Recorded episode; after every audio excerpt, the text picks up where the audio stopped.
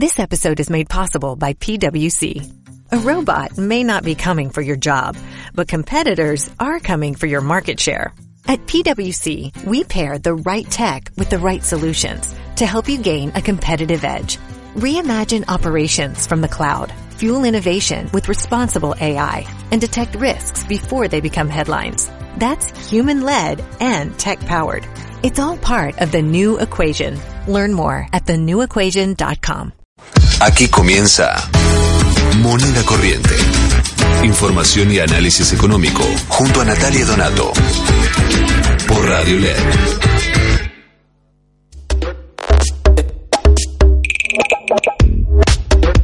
Hola a todos, muy pero muy buenas tardes. Esto es Moneda Corriente, el programa de Natalia Donato.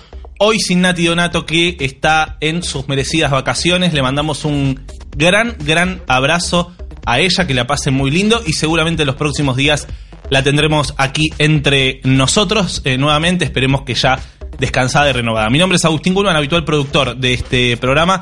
Esto es Moneda Corriente o, eh, como solemos decir cuando no está Nati, eh, cuasi moneda.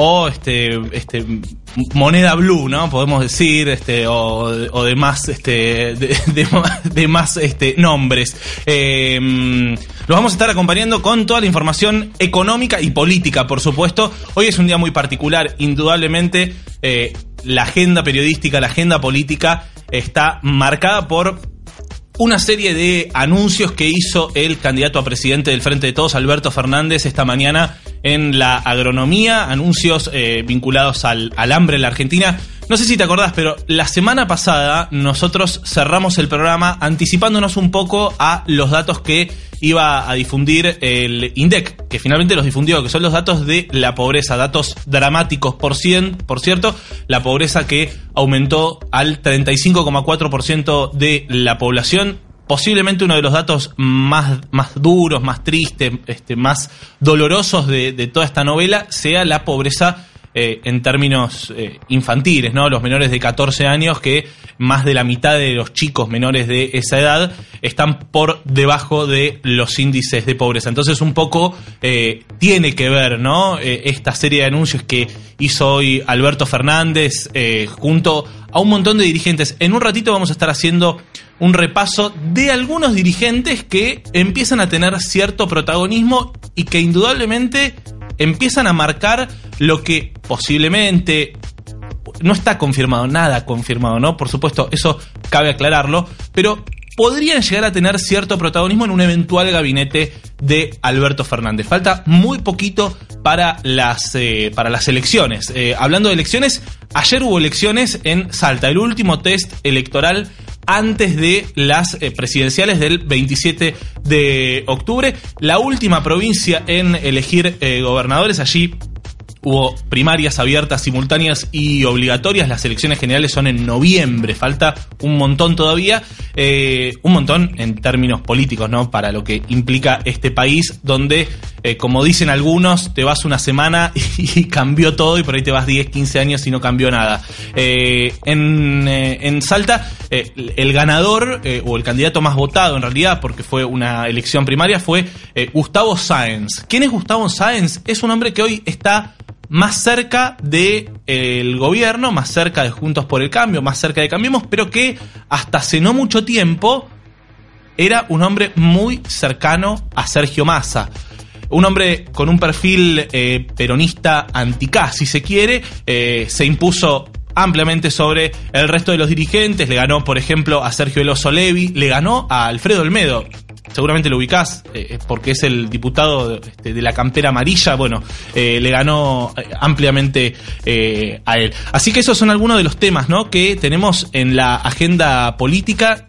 Y en la agenda económica también tenemos algunos temas que empiezan a aparecer eh, relevantes, algunos indicadores que son verdaderamente alarmantes o que explican un poco la crisis eh, con la que convivimos a diario ya desde hace tiempo. Eh, en los últimos días salieron algunos informes muy pero muy este, complicados en lo que refiere a las pymes.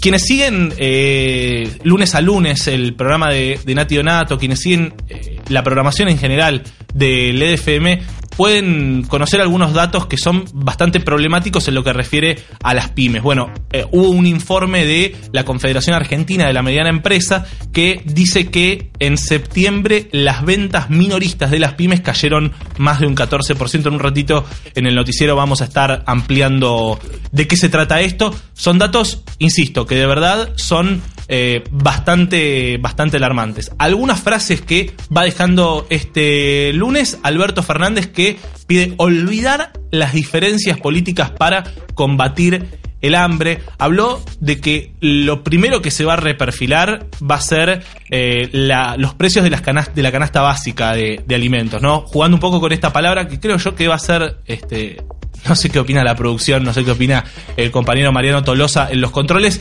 Para mí va a ser la palabra del año, ¿no? Reperfilar indudablemente, bueno, están todos votando que sí. Eh, me parece que por ahí va la agenda.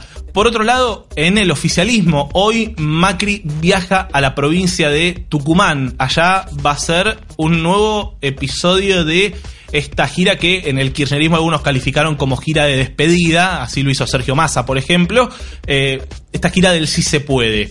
Eh, este fin de semana el sí se puede provocó algo de polémica porque eh, Macri hizo un largo hilo en Twitter donde comparó un poco la idea del sí se puede con lo que debía estar pensando, por ejemplo, José de San Martín al cruzar la cordillera de los Andes, eso le valió muchísimas, muchísimas críticas al, al presidente. Y también algunas cuestiones que van quedando en el tintero en la provincia de Buenos Aires, porque ayer, después de bastante tiempo, habló Axel Kisilov, el candidato a gobernador bonaerense, que entre otras cosas eh, fue muy duro en términos de eh, la deuda que tomó en dólares el gobierno de María Eugenia Vidal. En un ratito te voy a contar más cuáles son algunas de las preocupaciones que tiene en términos económicos eh, Axel Kisilov, porque de verdad que ahí hay toda una agenda que me parece que está quedando de lado, sobre todo por el bajo perfil ¿no? que está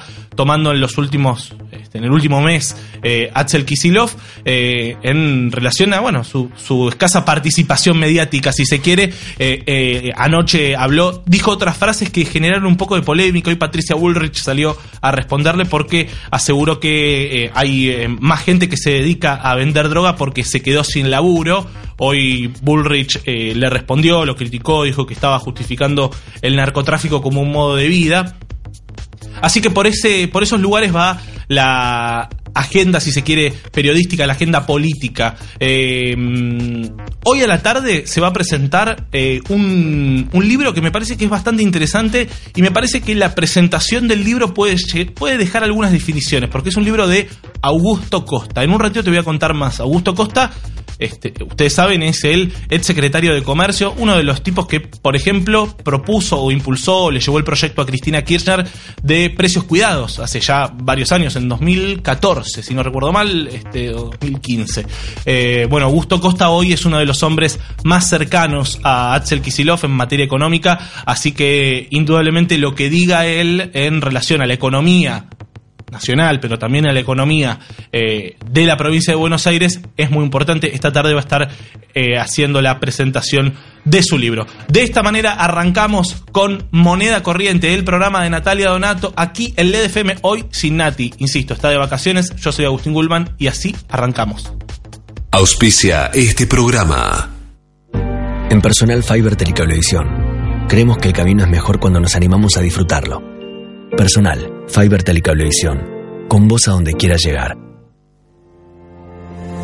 Ahorra con plazo fijo digital del Banco Provincia y no ahorres tus ganas de llegar a donde querés. Obtené tu plazo fijo digital en forma simple y segura desde Banca Internet Provincia o cajeros de la red Link. Para más información, ingresa en bancoprovincia.com.ar.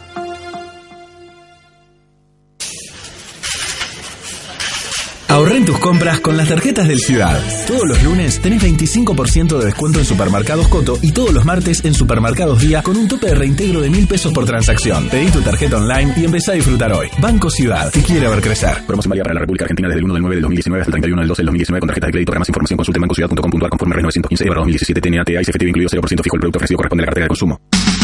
Latam Airlines conecta Argentina y Latinoamérica con el mundo. Con más servicios, nuevas experiencias más destinos y con todo un nuevo mundo por delante. Latam y vos, juntos, más lejos.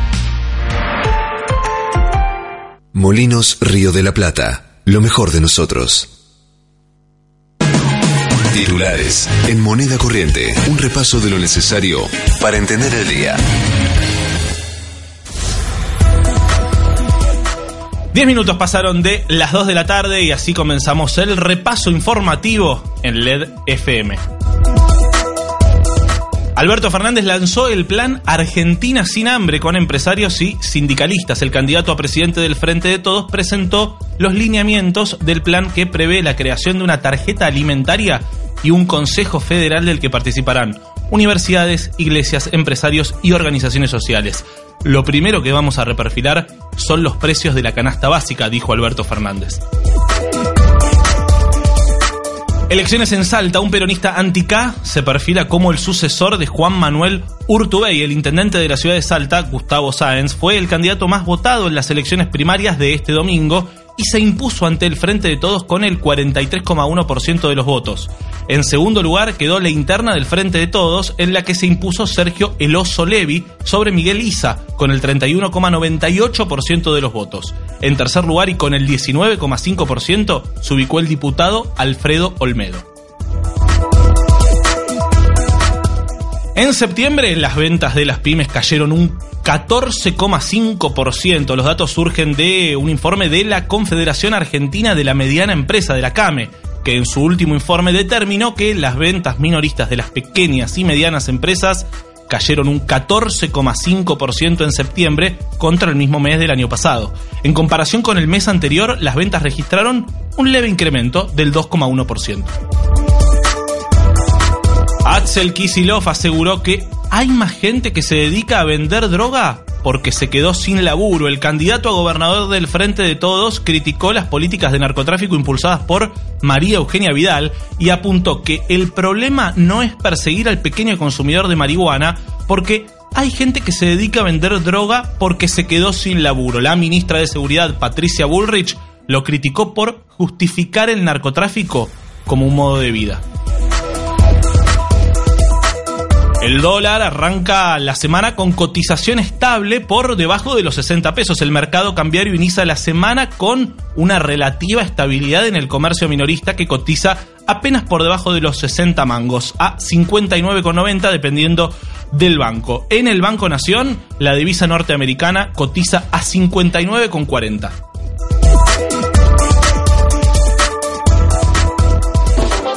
Moneda corriente. Información confiable.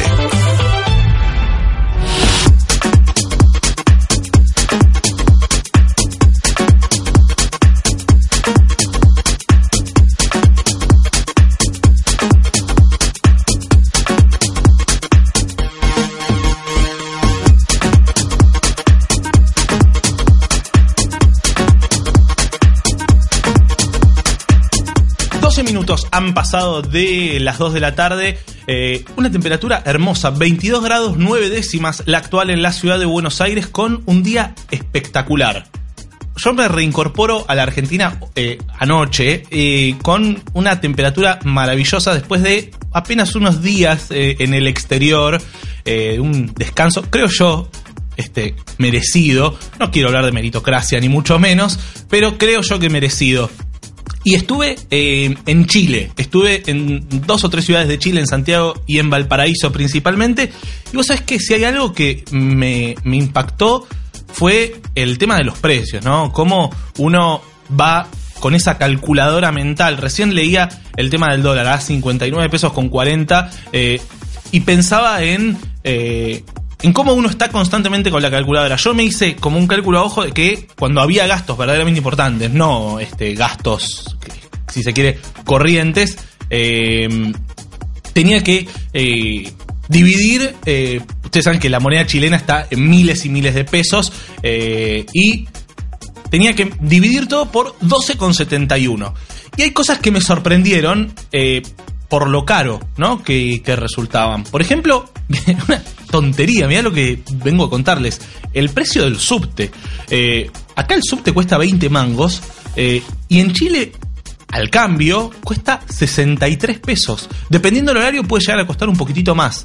Cuesta alrededor de 700 pesos chilenos. Y después otra cosa que me sorprendió mucho eh, es la cantidad de productos que encontrás en los supermercados. Ya no en supermercados este, gigantes, ¿no? En las grandes cadenas de supermercados. Sino en supermercados, si se quiere, más chicos, más cotidianos, te encontrás con productos de todo tipo. Incluso productos que acá no llegarían, pero bajo ningún punto de vista. Eso a uno lo hace dudar de muchas cosas. Porque dice, che, mirá qué bueno encontrar todas estas cosas eh, en una góndola de supermercado. No sé, pongo el ejemplo del té, ¿no? Este, que este, ahí me, pidieron, me encargaron este, que de regalo lleve eh, algunos tés que acá no se consiguen.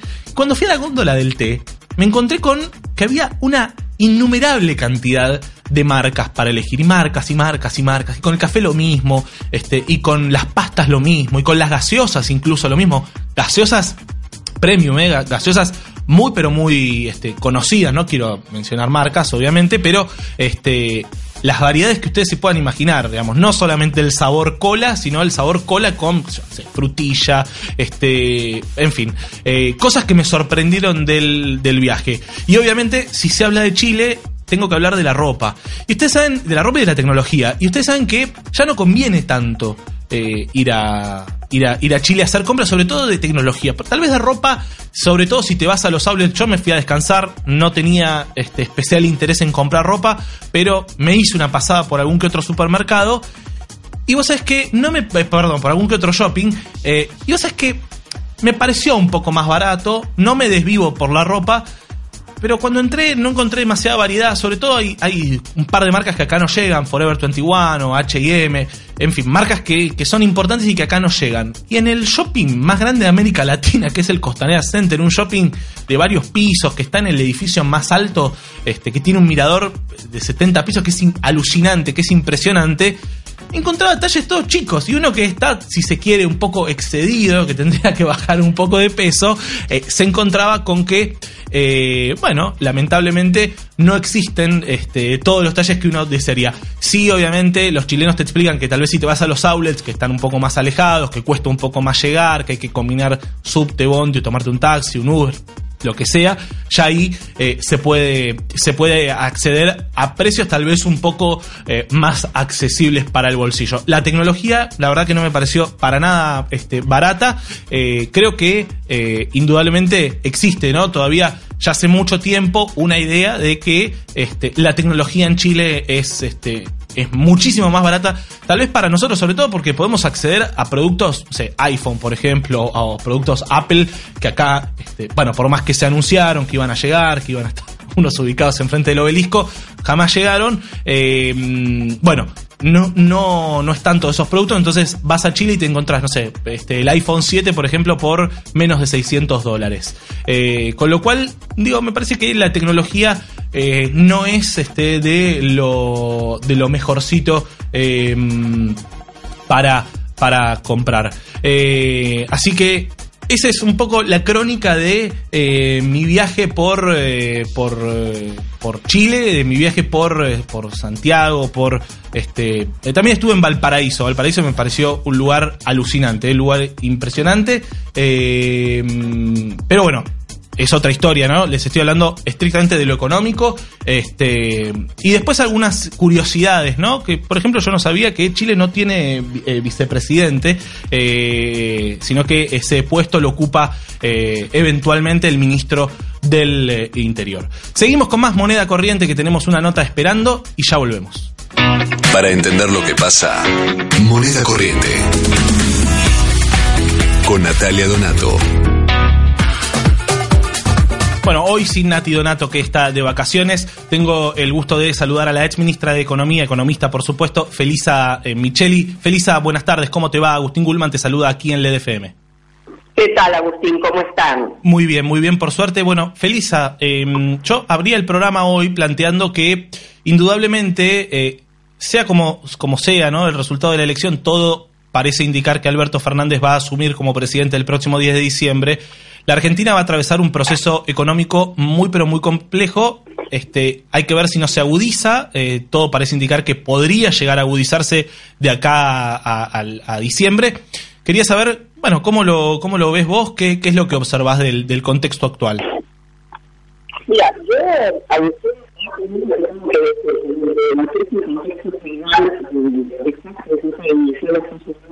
Argentina, mañana el de del programa Argentina sin hambre, que a ver, Felisa, Felisa, ¿sabes qué? Te escuchamos...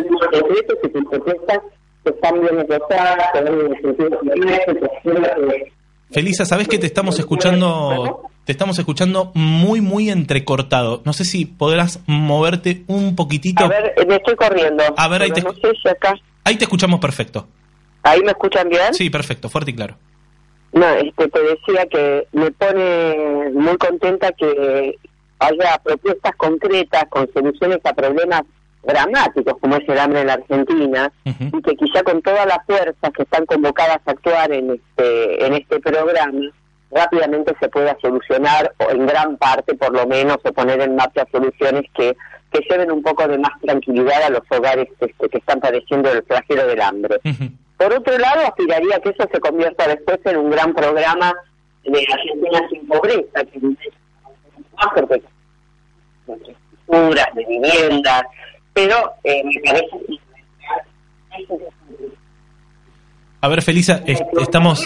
Está, verdaderamente muy difícil la comunicación. Te propongo que cortemos y te volvemos a llamar a ver si podemos escucharte. escucharte. porque me están llamando por el teléfono de línea, bueno, de línea no, de, por el teléfono celular, no por WhatsApp. Así que bueno, hagamos eso. ¿eh? Dale, dale, dale. Muchas gracias, ¿eh? Felisa. Eh, ahí tratamos de retomar el contacto con la ex ministra de Economía eh, Felisa Micheli, eh, entusiasmada por lo que llegamos a, escucharle eh, con el proyecto que presentó esta mañana el candidato a presidente del Frente de Todos, Alberto Fernández, en la agronomía.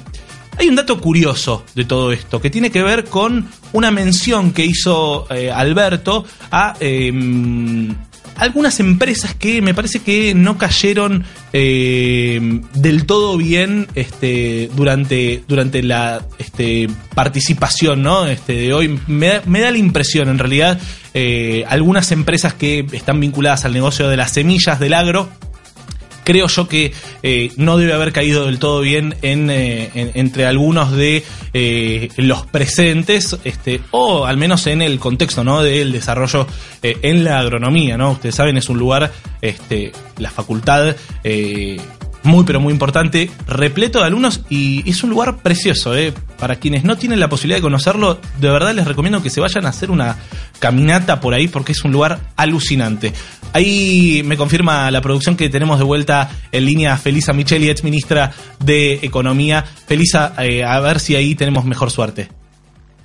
Bueno, no, te decía que en cuanto a la economía, creo que va a haber que dar vuelta a cada una de las medidas que se fueron tomando, volver a encontrar una macroeconomía que estabilice este desastre que vamos a recibir.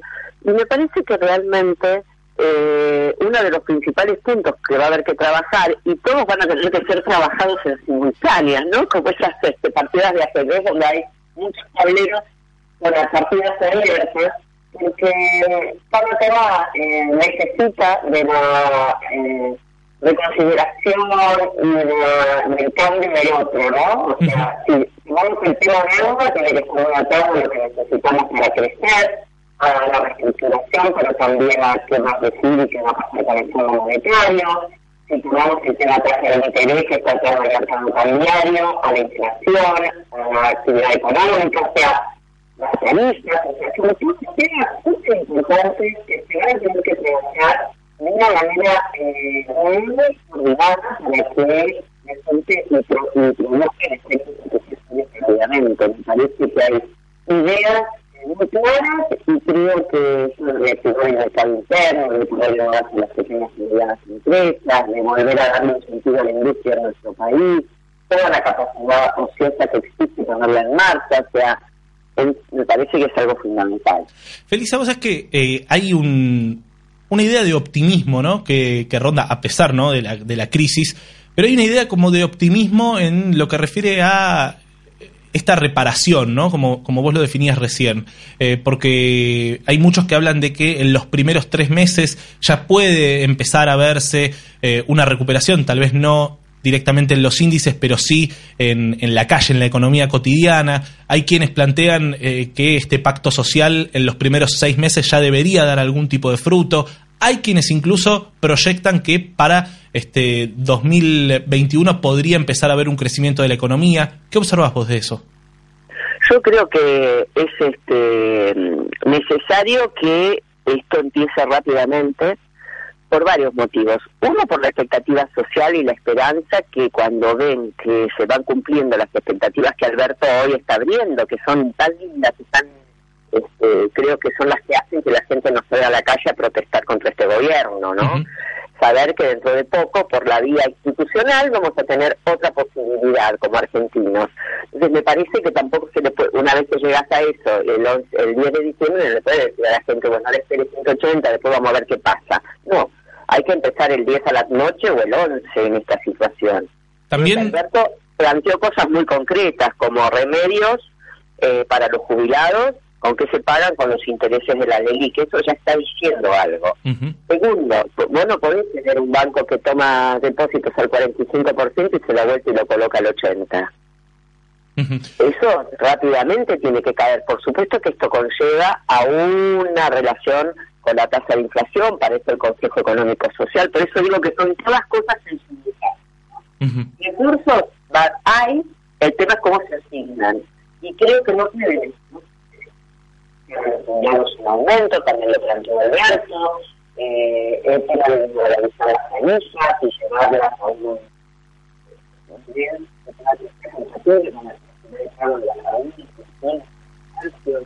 son todas cuestiones que generan mayor en el de las familias y de los comercios y de las pymes, y entonces que estar en un esquema de demanda para, para ocurrir. Felisa, eh, ahí estamos teniendo de vuelta algunos, algunas dificultades. No sé si podrás moverte de vuelta un poquito. Eh, no quería... Estoy sentada quieta, no sé cuál es el problema, pero lo lamento porque eh, sí, eh, a ver, yo tenía una, última pregunta eh, que, está vinculada a la relación con el Fondo Monetario, ¿no? Porque Alberto ya se ha sentado en varias ocasiones junto a su equipo económico a negociar o, al menos a conversar con, algunas autoridades, con algunos enviados del, del Fondo Monetario en la Argentina. ¿Son vitales los 5.400 millones, eh, 5.400 millones de dólares que eh, el fondo debía desembolsar en septiembre y que ahora postergó hasta después de las elecciones? Eh, ¿Qué pensás de eso? ¿Pensás que la relación de Alberto con el fondo va a ser calma, que puede llegar a haber cierta tensión? Calma no va a ser porque va a haber que renegociar la deuda con el fondo, es imposible pagar los, los vencimientos como están pautados. Eso desde el vamos y le pasaría al gobierno de Alberto, a un gobierno, a cualquier otro, digamos. Esto está pautado que en el año próximo hay bajo nivel de vencimientos con el fondo, que llegarán unos 5 mil millones, una cosa así, pero en el 2021 y 22 hay 22 mil millones en el primer año y en el 22 los 23, una cosa así, o sea, es imposible, solo con el fondo, ¿no? Ni, les cuento ni todo lo lo que sigue, ¿no? Eh, los acreedores privados, las LEVAC, las LELIC, todo lo que este gobierno tiró para pagar más adelante de un plumazo. Eh, en fin, me parece que con el fondo la relación va a ser tensa porque va a haber que negociar muchas cosas. Alberto ya dijo con toda claridad que no va a haber reforma laboral. Este, y esto es una muletilla que el fondo viene repitiendo y los liberales en la Argentina también no entienden que acá se crearon durante el kirchnerismo 6 millones de puestos de trabajo y ningún empresario, yo fui ministra, vino a pedir nunca, ni Cámara tampoco, que le bajemos los, este, los aportes patronales. ¿eh? ¿Por qué? Porque la economía crecía, porque había otro modelo y porque se generaron esos 6 millones de puestos de trabajo con crecimiento y con las mismas cargas sociales que hay ahora. Entonces, si ahora todo el mundo quiere la reforma laboral para flexibilizarlo, este, me parece que no entendieron que el problema no es ese, porque, este, como una vez me dijo un empresario, eh, cero es caro. ¿Qué quería decirme con esto? Que cuando la economía no tiene, no te da demanda, aunque tengas un trabajador por el que pague cero cargas sociales, sigue siendo caro. Exacto. Porque no te sirve para nada, no puede producir porque no, no tiene quien le compre. Ahora, Felisa, ¿no ¿Entiendes pensás, el concepto? ¿no pensás también que hay algunos, este, algunas variables eh, que, más allá del- del- de la crisis, ¿no? Este, posiblemente en lo general este, eh, compartamos ¿no? el diagnóstico, pero ¿no pensás que hay algunos aspectos, por ejemplo, eh, la corrección en las tarifas, eh, se, se fueron de mambo, ¿no? Está clarísimo, eh, pero que deja algo corregidas este gobierno? Como un mérito, decís, como algo positivo. Bueno, plantearlo de esa manera me parece eh, exagerado. bueno, menos mal. Yo veo, la verdad es que me esfuerzo por encontrar, eh, no sé, 10 cosas que el macrismo haya hecho bien en estos cuatro años. Es más, a colegas macristas o más liberales les he preguntado, a ver, díganme cuáles serían las cosas que ustedes alaban o consideran que fueron en el camino correcto de este gobierno. Y hasta hace dos meses, hasta antes de las pasas te decían, y levantamos el cepo, mirá qué bien nos va, ¿no? No veían que el año pasado tuvimos una devaluación de 105% en dos meses, que la inflación, o sea, y no tiene nada que ver eso con haber levantado el cepo de esa manera indiscriminada, o no entienden nada, o eh, la verdad es que tratan de decir cualquier cosa porque no tienen que mostrar. No hay, eh, a ver, eh, algo que, que, bueno, yo, yo te podría decir algo, por ejemplo, me parece que el blanqueo, eh, si bien no comparto cómo se hizo, me parece muy mal que los familiares del presidente, el hermano concretamente, haya blanqueado lo que blanqueó. Me parece una mm, tomada de pelo y, y un matarse de risa de, de todas, este, de todos los argentinos. Pero más allá de eso, eh, ingresaron 10 mil millones de dólares, pero se blanquearon 100 mil, una cosa así, ¿no? O 110, no me acuerdo exactamente el número, pero en ese orden. Quiere decir que hoy la base imponible de la Argentina es más grande en esa cantidad, y no es poco eso, ¿eh? No es poco. Entonces eso me parece que es un aporte para poder este, pensar en, en- en- en cobrar más impuestos a futuro con esa nueva base imponible. Eh, eso, nada más.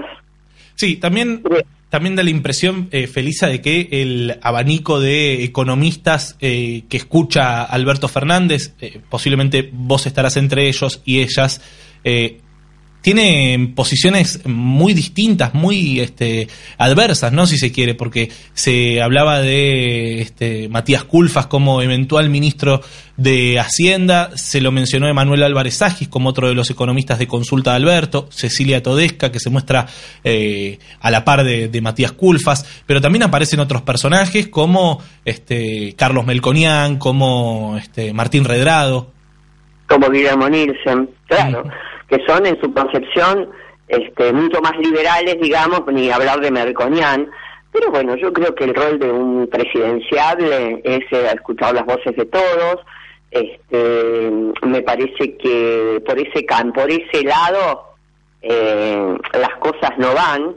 Siempre hay un chiste que circula este, cuando alguien le reclamaba a Néstor eh, por qué estaba Redrado, que era un liberal en el Banco Central en ese momento, este, y él me contestaba, esa es la anécdota, yo no, no lo presencié, pero eh, que le había dicho a algunos compañeros, y bueno, ¿qué querés? Que lo pon- ponga al flaco Kunkel, es decir, hay tareas que también tienen que hacer economistas que por ahí no son 100% de este palo, pero que tienen vínculos con el exterior, que tienen una buena visión respecto a cómo debe funcionar un mercado financiero, no con la especulación financiera y la bicicleta que tuvimos estos años, sino produciendo y generando financiamiento para el desarrollo, que también pueden estar aportando de este lado.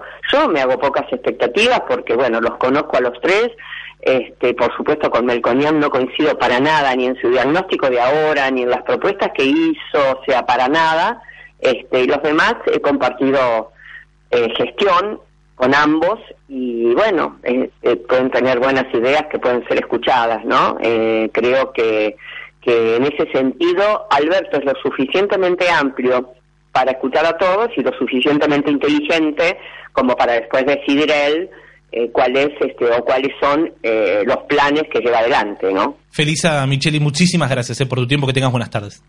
Bueno, muchísimas gracias a ustedes, eh, Agustín, hasta pronto. Hasta pronto. Era la ex ministra de Economía de Cristina Fernández de Kirchner, Felisa Micheli. Eh, habría que en algún momento ponerse a debatir el rol de los ministros de Economía. Eh, hay algunos ministros de Economía que duraron muy poco tiempo, hay algunos de los cuales prácticamente no hemos sabido el nombre ni algún que otro mérito, ¿no? Este, se me viene a la mente algún que otro ministro eh, que trabajó en la última gestión, que duró muy poquito tiempo eh, y que muchos ni siquiera podrían reconocerlo si camina por la calle. Esto es Moneda Corriente, el programa de Natalia Donato aquí en LED FM. Ya venimos. Un día como hoy, explicado en una canción. Efemérides. En moneda corriente.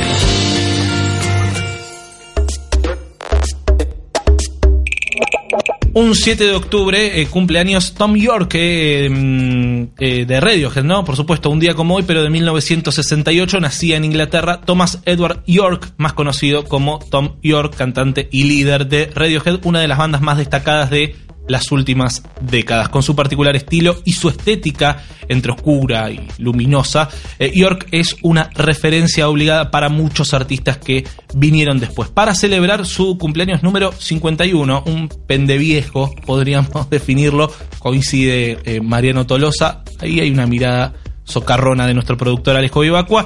Eh, vamos a escuchar una hermosa canción de Radiohead que es Airbag, aquí en moneda corriente. Cuando pasaron 35 minutos de las 2 de la tarde, en un día primaveral, precioso, 24 grados 5 décimas, la temperatura, agárrate al parlante, dale, ya venimos con más.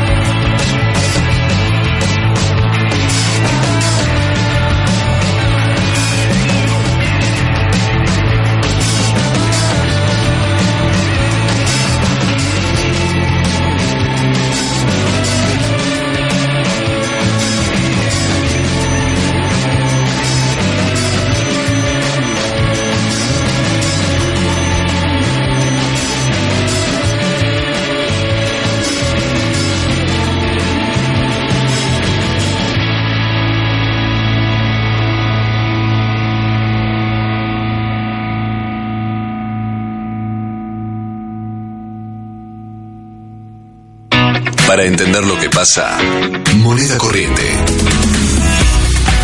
Con Natalia Donato.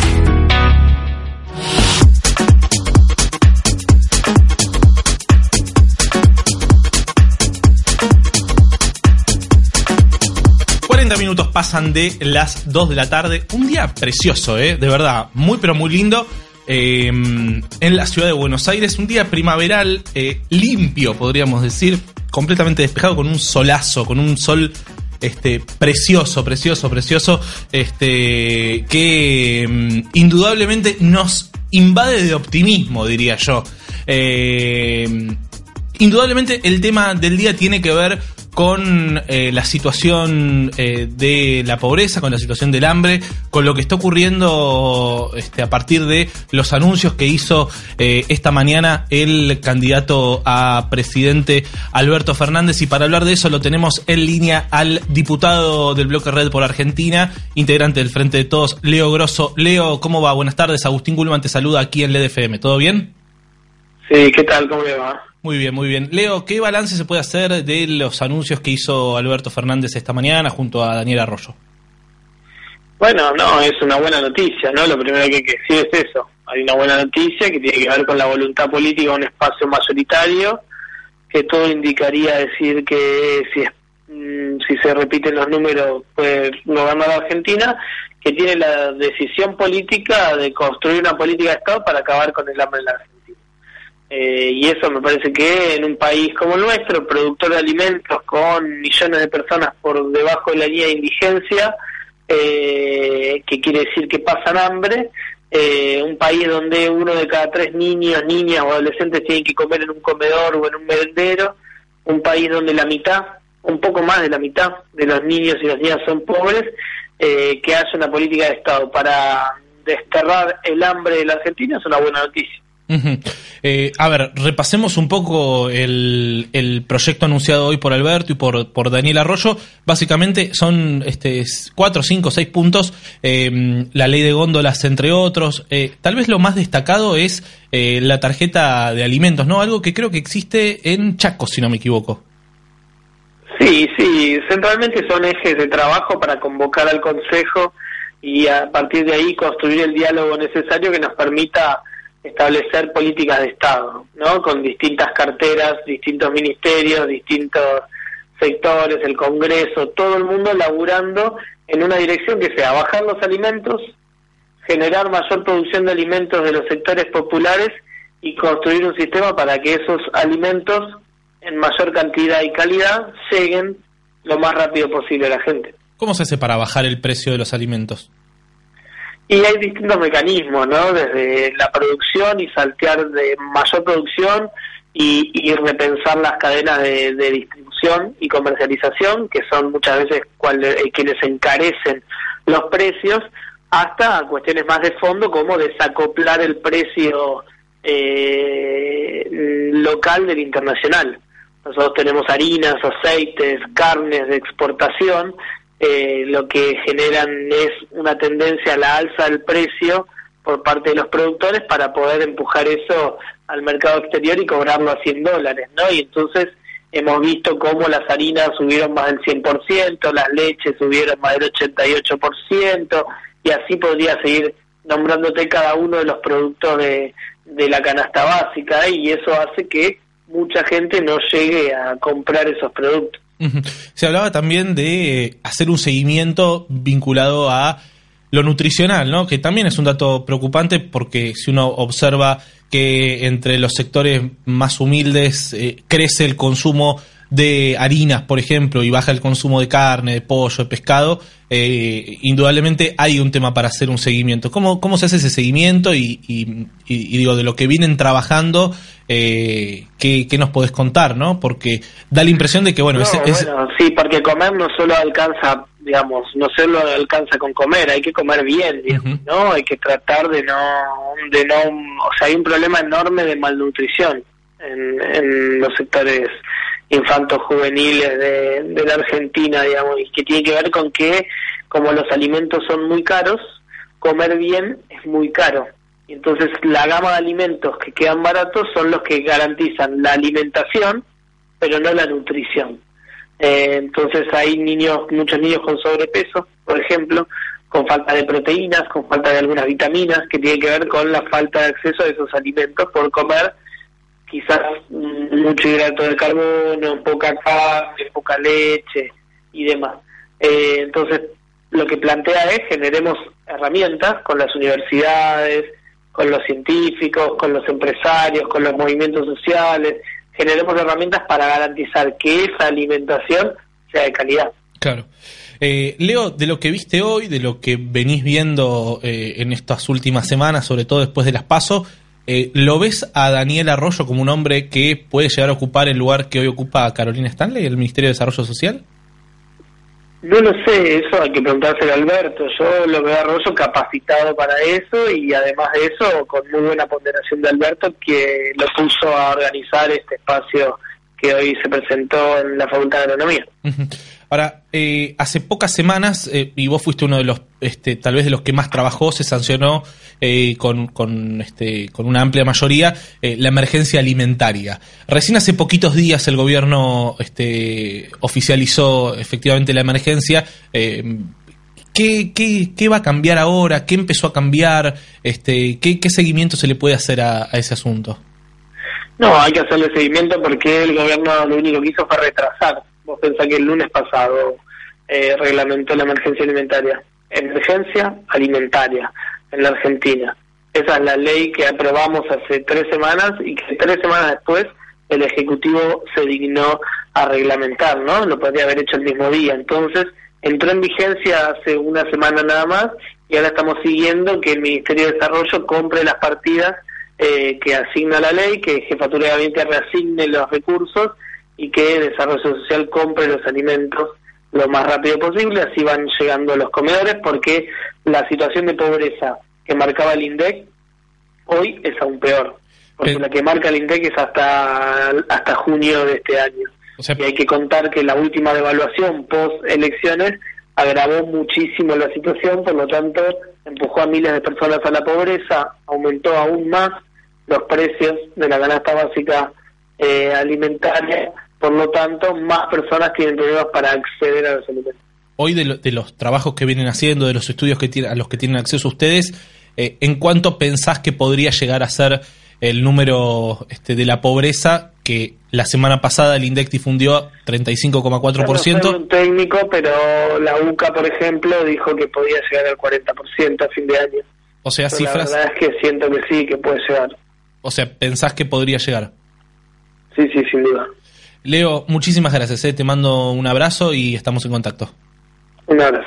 Era Leo Grosso, diputado este, nacional del bloque Red por Argentina, eh, que hoy estuvo presente en el anuncio que hizo Alberto Fernández. Y vos sabés que eh, yo le preguntaba recién a, Leo Grosso acerca de la figura de Daniel Arroyo.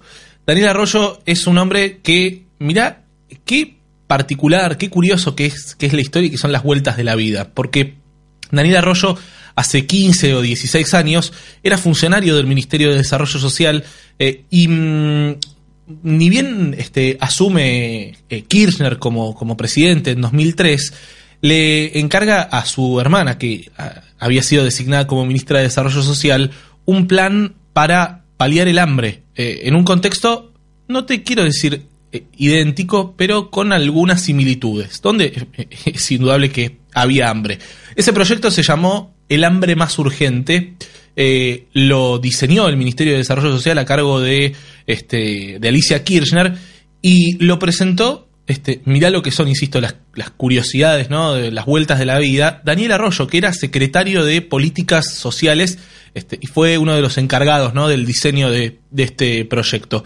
Yo te decía además que este, Daniel Arroyo, se lo preguntábamos recién a Leo Grosso, eh, podría llegar a ser eventualmente eh, ministro de Desarrollo Social. Da toda la impresión, por lo que uno puede conversar con algunos este, hombres y mujeres muy, pero muy cercanos a Alberto Fernández, que tiene este, todos los números cantados para ese puesto. Hay que ver, porque de pronto aparece algún que otro personaje este, que uno no tenía en cuenta, que uno no tenía en mente. Hasta ahora es uno de los que pica en punta y se posiciona para, para ocupar el lugar que hoy ocupa Carolina Stanley. Una Carolina Stanley que viene bastante desgastada. Recordemos que el mes pasado hubo muchísimas, pero muchísimas marchas en frente del Ministerio de Desarrollo Social. Pero vos sabés que en el anuncio de hoy hubo otros viejos conocidos que este, aquellos este, fotógrafos que estuvieron y, tal vez bien atentos a lo que sucedía pudieron, pudieron captar. Uno de ellos indudablemente es Gustavo Vélez. Gustavo Vélez fue ministro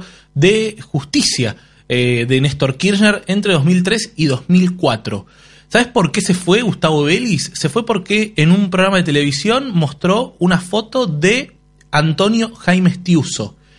Y obviamente Jaime Estiuso, el ex espía de la CIDE, este ex jefe de contrainteligencia, un hombre que toma muchísimo protagonismo este, a partir de la muerte del fiscal Alberto Nisman en 2015, un hombre del cual prácticamente no se conocía su rostro e indudablemente eh, esa situación, esa difusión de su foto no cayó para nada bien. En aquel entonces Kirchner eligió a, a, Estiuso entre, eh, bueno, entre estas opciones que tenía. Belis era la otra opción. Belis termina este, en un exilio forzado. Primero se va a vivir a Uruguay, después se va a vivir a Washington. Ahí asume este, un cargo en el Banco Interamericano de Desarrollo y después, eh, hace hará dos, tres años, asume otro cargo en el, en el BID, en el Banco Interamericano de Desarrollo, eh, que es el Instituto para la Integración de América Latina y el Caribe.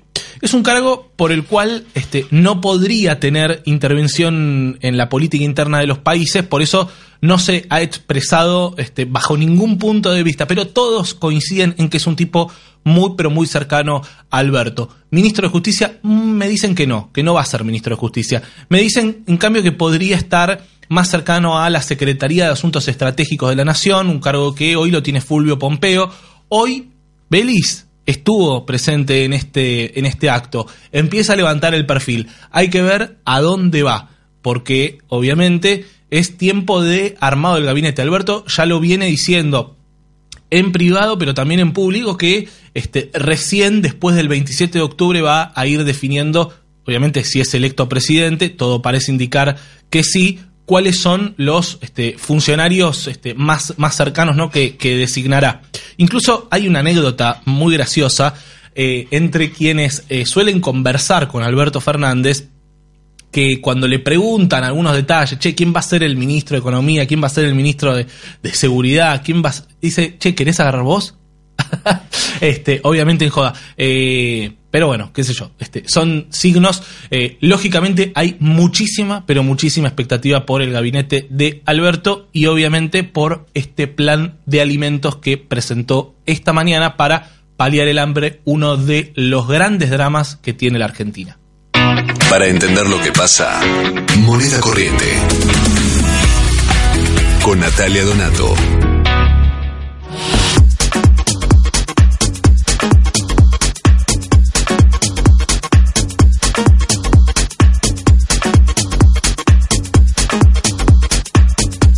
Siete minutos restan para las 2 de la tarde, una temperatura hermosa, 24 grados 5 décimas. Hay quienes hoy salieron a la mañana abrigados por demás, porque, claro, ya empezó esa época del año en la que, mira, ahí lo veo a Mariano Tolosa con su campera. Él sale a las 5 de la mañana de su casa en zona norte este, y salió abrigado. Yo me desperté un rato después eh, y este, hacía fresquito, pero estaba lindo. Eh, decía 7 minutos 6 eh, ahora, quedan para las 3 de la tarde, 24 grados 5 décimas la temperatura y vamos a escuchar escuchar música y vamos a escuchar a Soda Stereo, vamos a escuchar eh, la canción 1990, obviamente del año 1990, eh, del disco Canción Animal. ¿Y saben por qué vamos a escuchar esta bella canción que ya empieza a sonar? La vamos a escuchar porque la semana pasada ocurrió un hecho que este, produjo indignación y alegría este, eh, de maneras este, similares, ¿no? Hay quienes dicen que es un choreo, pero parece que vuelve Soda Stereo. Qué sé yo, a mí un poco, un poco me parece, tengo que decirlo. Eh, se anunció la vuelta de Soda, eh, obviamente ni hay que aclarar que sin Gustavo Cerati.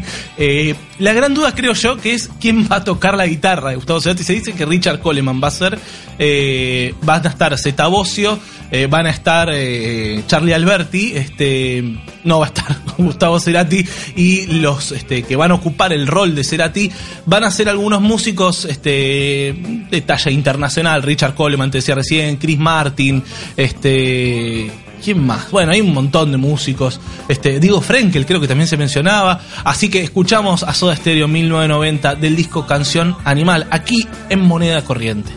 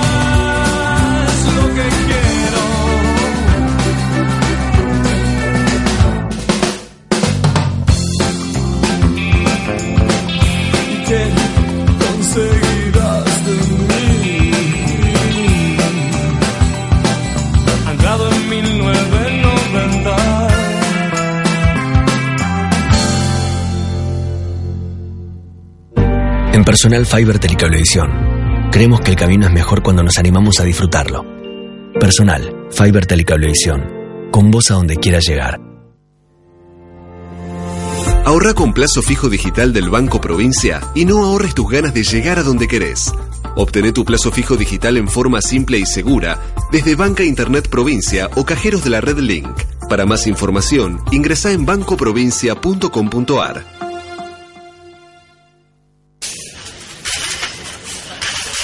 Ahorré en tus compras con las tarjetas del Ciudad. Todos los lunes tenés 25% de descuento en supermercados Coto y todos los martes en supermercados Día con un tope de reintegro de mil pesos por transacción. Pedí tu tarjeta online y empezá a disfrutar hoy. Banco Ciudad, te quiere ver crecer. Promoción válida para la República Argentina desde el 1 del 9 del 2019 hasta el 31 del 12 del 2019 con tarjetas de crédito. Para más información consulte en bancociudad.com.ar conforme REN 915 EVA 2017 TNAT y efectivo incluido 0% fijo. El producto ofrecido corresponde a la cartera de consumo. LATAM Airlines conecta Argentina y Latinoamérica con el mundo, con más servicios, nuevas experiencias, más destinos y con todo un nuevo mundo por delante.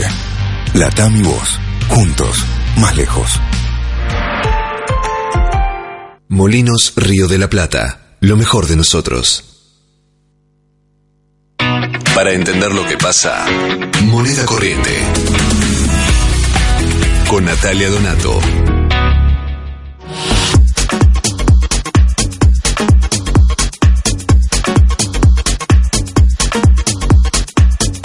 Un minuto apenas nos queda para llegar hasta las 3 de la tarde aquí en esto que es Moneda Corriente, hoy sin Nati Donato, que está de vacaciones. Le mandamos un gran abrazo, esperamos que la esté pasando realmente muy bien. Eh, yo te decía en la apertura del programa que eh, había novedades eh, con respecto a Axel Kisilov y algunos, algunas críticas que lanzó a la gestión de María Eugenia Vidal. Algunos datos este, bastante, bastante llamativos ¿no? de esta, esta crítica tiene que ver con el tema del narcotráfico. ¿no? Este, ahí Axel Kisilov dijo que, una frase bastante fuerte, ¿no? que eh, según le contó un cura en, este, en el Palomar, en una iglesia de un barrio humilde en el Palomar, este, había, había gente que estaba vendiendo droga, que estaba vendiendo marihuana concretamente, dice él, porque se había quedado sin laburo. Patricia Bullrich esta mañana salió a responderle, salió con muchísimas críticas, dijo que eh, está justificando el narcotráfico como modo de vida. Así que con esta noticia los dejamos, ¿eh? nosotros nos despedimos. En la producción estuvo Alejo Ibacua, gracias a él. En la operación técnica estuvo Mariano Tolosa. Ya llega Sara Di Tomaso con tercer tiempo. Quédense eh, prendidos a la programación del EDFM. Mi nombre es Agustín Gulman y nos encontramos el lunes que viene aquí en Moneda Corriente. Que tengan una gran semana. Chau.